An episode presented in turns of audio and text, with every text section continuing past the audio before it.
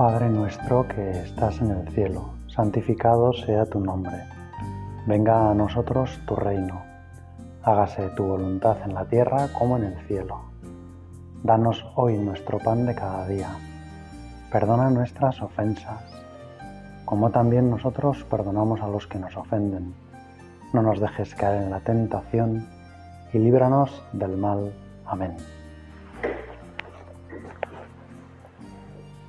Estamos ya metidos de lleno en la Navidad y podemos hacer algo que han recomendado todos los santos, que lo han hecho ellos con frecuencia en sus ratos de oración, en su vida cristiana, en su relación con Dios, que es meternos, introducirnos en las escenas del Evangelio, en esos relatos, tratar de convertirnos en un personaje más. Alguien que no contempla la escena desde fuera, sino que es uno de esos personajes que nos narra el Evangelio. Y pensar en cómo reaccionaríamos nosotros en esas situaciones. Y hoy queremos hacerlo de una forma un poco especial, porque vamos a tratar de meternos en la piel de los ángeles. Es una contradicción porque los ángeles no tienen piel. Vamos a tratar de convertirnos en ese coro de ángeles que aquella noche,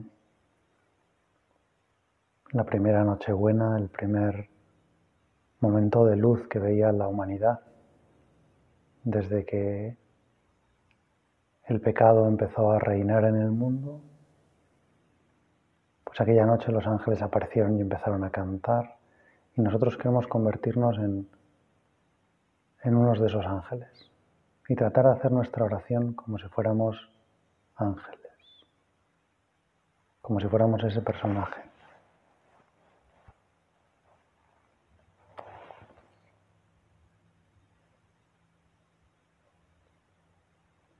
Hoy, Señor, en este rato de oración, Quiero recordar aquello que yo viví, aquella noche maravillosa que nunca querría que se hubiera acabado. Me tocó anunciar a los pastores que Jesús había nacido.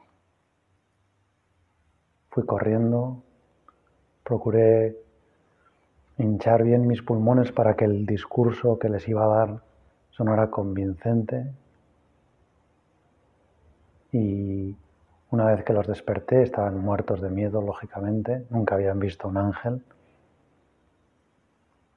Y eso que yo no soy de los ángeles más grandes ni más impresionantes, solo soy un ángel pequeño, insignificante, que no he tenido mayores misiones en otras ocasiones, pero esta vez fui el elegido para anunciar a esos pobres pastores, mejor dicho, más que pobres, esos bienaventurados pastores a los que Dios había elegido para anunciarles, en primer lugar, a los primeros que su hijo había nacido. Y fui corriendo, volando. Me los encontré a todos dormidos, menos a uno que hacía guardia. Y las ovejas estaban tranquilas, dormitando. Y entonces de repente al ver la luz se asustaron un poco, los perros ladraron, los pastores se despertaron y todos miraban atónitos. No comprendían mis palabras. Tuve que repetirlas cinco veces todo ese discurso que tenía tan bien preparado, cuando terminé de decirlo, vi que ellos no habían entendido nada. Mejor dicho, no habían oído nada entre los ladridos, el barullo, el susto que tenían encima. Me imagino que tendrían el corazón en, los oídos, les palpitaría de puro estremecimiento. Y a la quinta vez comprobé que empezaban a entender, que unos a otros se miraban, se abrazaban, comprendían que por fin había llegado el momento. Me llamó la atención porque pensé que eran hombres tan incultos, pero incluso ellos esperaban al Mesías. Incluso para ellos fue tan buena noticia, los llenó de tanta alegría, que inmediatamente empezaron a correr. No sabían muy bien a dónde ir, se peleaban entre ellos sobre qué dirección tomar. Tuve que hacer de guardia de tráfico una vez más. Es impresionante a los hombres cómo os cuesta aclararos con las cosas más sencillas. Pues yo les llevé, les fui conduciendo uno tras otro unos más rápidos que salían casi sin pensar en ni a dónde iban ni qué podrían llevar, otros más recatados y que iban más despacio y se les veía hurgando en sus macutos buscando alguna cosa que poder regalar a la Virgen y a San José, algún presente que llevar al portal. Y entonces caminaron, no estaban nada lejos, porque esa zona es, la zona del portal de Belén es una zona de pastores. Y al llegar tendríais que ver sus caras. Allí todo era luz. Había, digamos, poca luz material, una hoguera y un par de candiles, pero pero el reflejo de la cara de felicidad de María y de José era todo un poema. Y entonces los ángeles, como instintivamente, sin que lo hubiéramos ensayado, empezamos a cantar. Y como cada ángel es cada ángel y cada uno somos un mundo, pues cantábamos a muchas voces. Un villancico precioso, el primer villancico de la historia. Queríamos dar gloria a Dios en el cielo y en la tierra, paz a los hombres. Y veíamos que nuestro anuncio llenaba de paz los corazones de los pastores y que era el clima perfecto, el ambiente perfecto que estábamos creando para que ellos disfrutaran de aquel primer momento. Te doy gracias, Señor, por haberme hecho partícipe.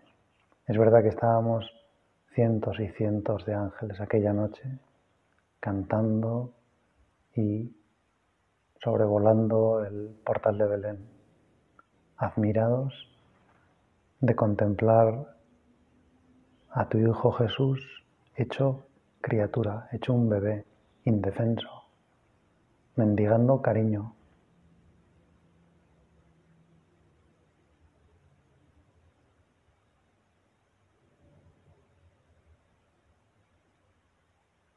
Iban pasando las horas, los pastores ya se fueron y yo encontré un, un hueco en el portal. Era como una especie de altillo donde guardaban la paja seca para ir dando poco a poco a las ovejas, al ganado que habitaba habitualmente aquel lugar. Y allí me acurruqué entre dos montones grandes de, de paja y me propuse pasarme toda la noche contemplando a los tres. Qué maravilla, Señor. Qué bien haces las cosas. Cuánto amor en un lugar tan pobre. Es verdad que a mí los bienes materiales ni no me afectan. Soy un ángel y ni necesito comer, ni necesito beber, ni, ni me afectan las puertas, ni las distancias y por lo tanto me cuesta mucho entenderos a vosotros a los que, pues eso, os gustan tanto las cosas de la tierra. Ya me he ido acostumbrando a que, pues, imagino que deben saber muy bien el queso, la mermelada, tantas cosas, el vino, que, parece que os gustan bastante. Pero a mí es que no, todas esas cosas no, no me impresionan y por lo tanto tampoco me impresiona su carencia. Me da igual un palacio que el portal de Belén, para mí es igual, ni, paso frío, ni calor, ni... Pero en aquel momento entendí que María y José, en cierto sentido, al principio al menos habían sufrido, pensando que, que no podrían ofrecer a Jesús nada más que una pobre cueva, una cueva que a mí me parecía preciosa. Claro, como yo no tengo ni frío, ni calor, ni, ni padezco esas cosas, pues en el fondo no, no me importaba la cueva, pero vi que en sus corazones había como una cierta pena. Pero también descubrí que enseguida, al llegar Jesús, al nacer Jesús, aquello desapareció. Era como si para ellos todo pasara a un segundo, tercero, cuarto, quinto plano, comparado con la maravilla que tenían delante. Y al ver que Jesús estaba bien, que Jesús no sufría por esas cosas, porque Jesús estaba feliz, porque se le veía sonreír, también lloraba, lógicamente, como todo niño recién nacido. Pero cuando ya estaba Jesús todo desapareció. Me imagino que en aquel momento no entenderían por qué Dios quería nacer en un portal así. Eso es otra cosa que también me sorprende, lo limitados que sois los hombres intelectualmente. Es verdad que hay algunas personas un poco más brillantes, pero, pero ni siquiera las personas más brillantes comprendéis muchas veces las cosas. Y para nosotros, los ángeles, que conocemos toda la realidad y la conocemos tal cual es y, comprendemos pues, cómo ha actuado Dios y realmente es sorprendente. No voy a decir que, sea culpa vuestra, lógicamente, habéis sido creados así, pero... Y por eso, con el tiempo, para María y para José, aquello fue tomando sentido. Se dieron cuenta de que todo lo que podían haber ofrecido a Jesús en Nazaret una buena cuna hecha por un carpintero de primera clase como José, unos pañales, el cuidado de una madre que tendría todo preparado y que a Belén pudo llevarse más bien poco. El cuidado de una abuela, cómo se volcaría Santa Ana y cómo se volcaría San Joaquín en cuidar al niño. ¿Qué, más quiere un niño recién nacido que tener a sus abuelos cerca? ¿Y qué más quiere una madre primeriza como María que tener a su madre cerca para que la cuide en aquellos momentos? Pues María con el tiempo descubrió que a Jesús lo único que le interesaba era su corazón. Que todas las otras cosas que le podrían dar dijéramos, sus obras no le interesaban más que su cariño. Que por supuesto que le interesaban las obras, pero las obras que nacieran del cariño. Y por eso la primera lección fue que lo único que necesitaba era su cariño. Y luego ya ese cariño se manifestaría en miles y miles y millones de obras. Todos los instantes de la vida de, de José y de María fueron obras que nacían del cariño, pero Jesús quiso que al principio lo primero fuera el cariño, para que ellos vieran que Dios lo que quería era su cariño, sus abrazos, sus muestras de cariño, sus besos, sus caricias.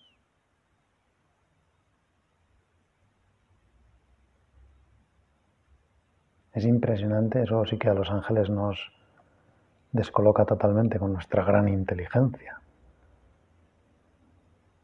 Que Dios disfrute tanto con los hombres, que Dios disfrute tanto con vosotros, incluso con aquellos de vosotros que a veces no se portan bien.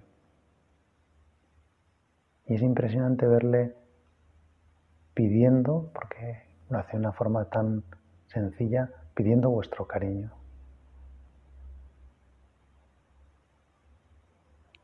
Cuando un hombre tiene buena voluntad, cuando desea querer a Dios, Dios lo llena de paz. Eso es lo que cantamos en el primer villancico. Paz a los hombres de buena voluntad. Paz a los hombres que aman al Señor, que le quieren, que desean quererle, que a veces, por supuesto, sus obras son mucho más cortas, porque eso sí que tenéis una facilidad extrema a los hombres para decir cosas que luego no hacéis, para proponeros cosas que luego no os salen, para tomar decisiones y luego echaros para atrás. Eso a nosotros los ángeles no nos pasa. A nosotros una vez que hemos decidido por un lado, por un lugar, como nuestra inteligencia es impresionante y no está manchada, pues nosotros una vez que vemos lo que queremos y decidimos hacerlo, pues lo hacemos y ya está, y no hay marcha atrás.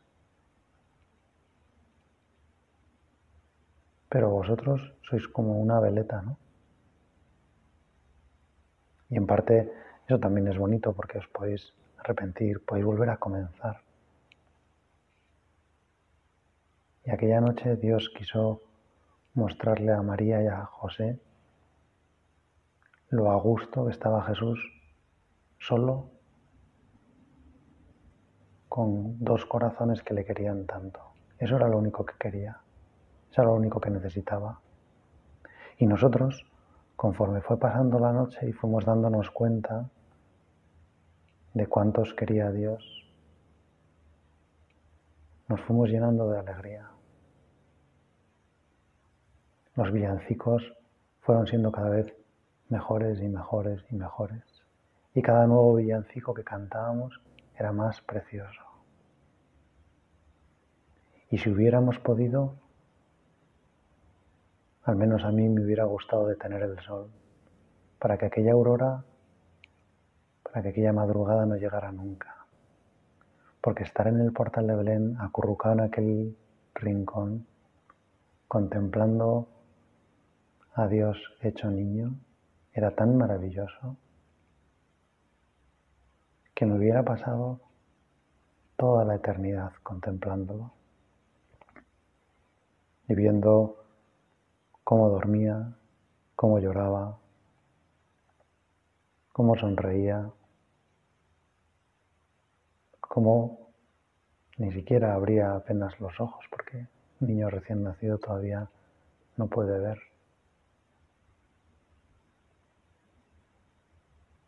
Qué maravilla, Señor, cuánto amor encerrado en una pobre cueva.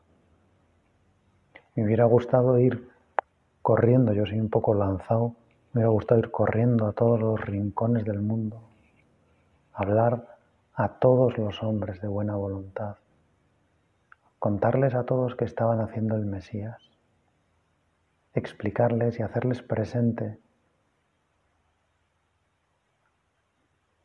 ese momento, contarles cómo eran, cómo eran todos los rincones, cómo era la luz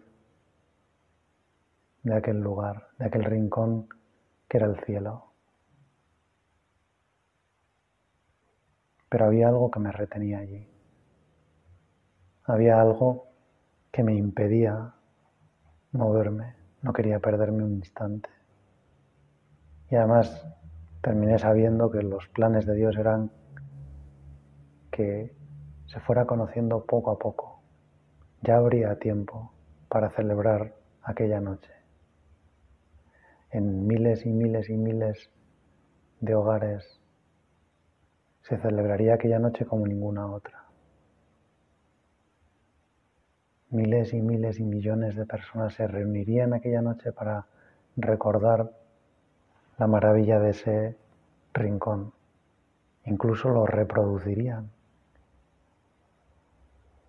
A veces con mayor acierto y otras veces con menor acierto. Tratarían de hacer figurillas donde aparecemos también los ángeles. Pero siempre en las representaciones que hacen, siempre aparecen pocos ángeles. En realidad nadie, nunca he visto una representación del nacimiento con un número de ángeles que se acerque ni siquiera al 1% de los que estábamos allí. Y sin embargo no estábamos apretados. Y sin embargo cada uno tenía el mejor rincón. Y dentro de los mejores rincones el mío era el mejor. Porque desde allí veía todo perfectamente. Desde allí sentía el cariño que desprendía en el corazón de María y de José. Desde ahí me alegraba al ver a Dios feliz, al ver a Dios contento, al ver a Dios orgulloso. Y como los ángeles estamos contemplando siempre el rostro de Dios, yo veía el orgullo que sentía Dios Padre por esas criaturas, por José y por María, y por su hijo que se había hecho hombre, se había convertido en un bebé. Es impresionante, vosotros no os hacéis cargo, pero estar viendo la majestad de Dios, la grandeza de Dios, la infinitud de Dios, y a la vez contemplarlo hecho niño, hecho bebé, en lo más pequeño, en lo más limitado, en lo más concreto. Incluso a nosotros, que somos muy inteligentes, nos resultaba difícil comprender. Se nos hacían como cortocircuitos en nuestro sistema de inteligencia, que no es un cerebro, no tenemos cerebro, los ángeles somos espíritus. Los cerebros son demasiado limitados. Las neuronas son muy lentas para la forma de comprender la realidad que nosotros tenemos. Por eso para nosotros era impresionante. Y entonces descubrimos que el amor que Dios tenía por vosotros era muchísimo mayor de lo que pensábamos descubrimos a un Dios absolutamente enamorado de sus criaturas. Un Dios que había perdido la lógica, o mejor dicho, que no vivía de la lógica normal, de la lógica humana, de vuestra lógica, de vuestra forma de pensar. Un Dios que ponía toda su potencia al servicio de vuestro amor y lo que y el que era todopoderoso, el que tenía todo en sus manos, lo que se convertía era en alguien que necesitaba cariño, alguien que necesitaba cuidados, alguien que se hacía pequeño, que se hacía vulnerable, que rechazaba usar toda su potencia, toda su magnificencia, precisamente que la ocultaba, para que vosotros os acercarais para que disfrutarais, para que nadie tuviera miedo, para que todo el mundo pudiera refugiarse en sus momentos de dificultad en el portal de Belén, para que todo el mundo supiera que allí estaba seguro, que allí no se miraban sus obras, porque Dios allí lo único que quería era los corazones. Dios quería demostrar al mundo y demostraros a cada uno de vosotros cuánto le gusta ser querido por vosotros, cuánto desea ser abrazado, cuánto desea necesitar de vuestras ayudas. A vosotros, lógicamente, si alguna vez os medio acercáis a, a estas verdades y las medio entendéis, sí que se os chamuscan las neuronas y, y se os ofusca el entendimiento. Pero nosotros aquella noche entendimos hasta qué punto os amaba Dios Padre, Dios Hijo y su Espíritu Santo. Eso todavía nadie lo sabía, pero allí estaba el Espíritu Santo, acurrucado en forma de paloma. Y de vez en cuando se le oía arrullar de la alegría que sentía. Qué maravilla, toda una Trinidad absorta y introduciendo a los hombres en lo más íntimo de la Trinidad, introduciéndolos en su amor. Y nosotros testigos, y nosotros cantándolo, porque las palabras se quedan cortas y hace falta la música, y hace falta la poesía, porque el lenguaje normal no es capaz de expresar todo lo que estaba sucediendo.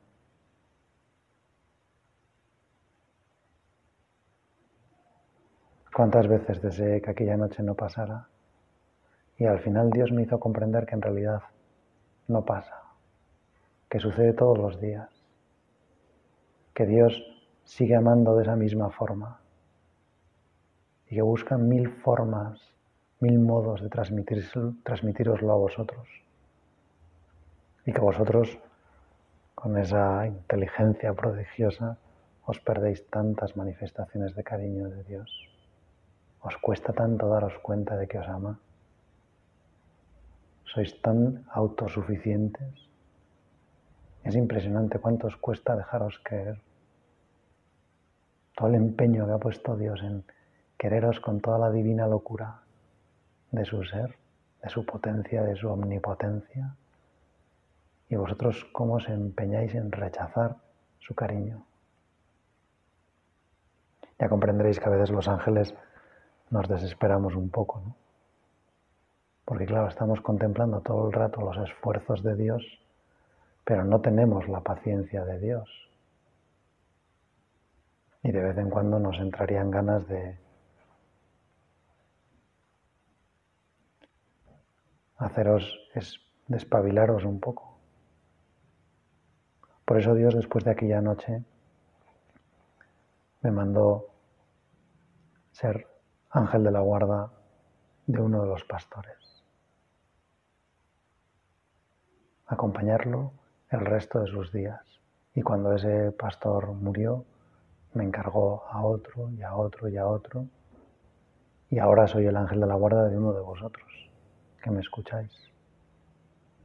Y procuro hablaros todo el rato de lo que veo, el rostro de Dios embelesado que os mira a cada instante, que solo vive para vosotros, que solo desea haceros felices.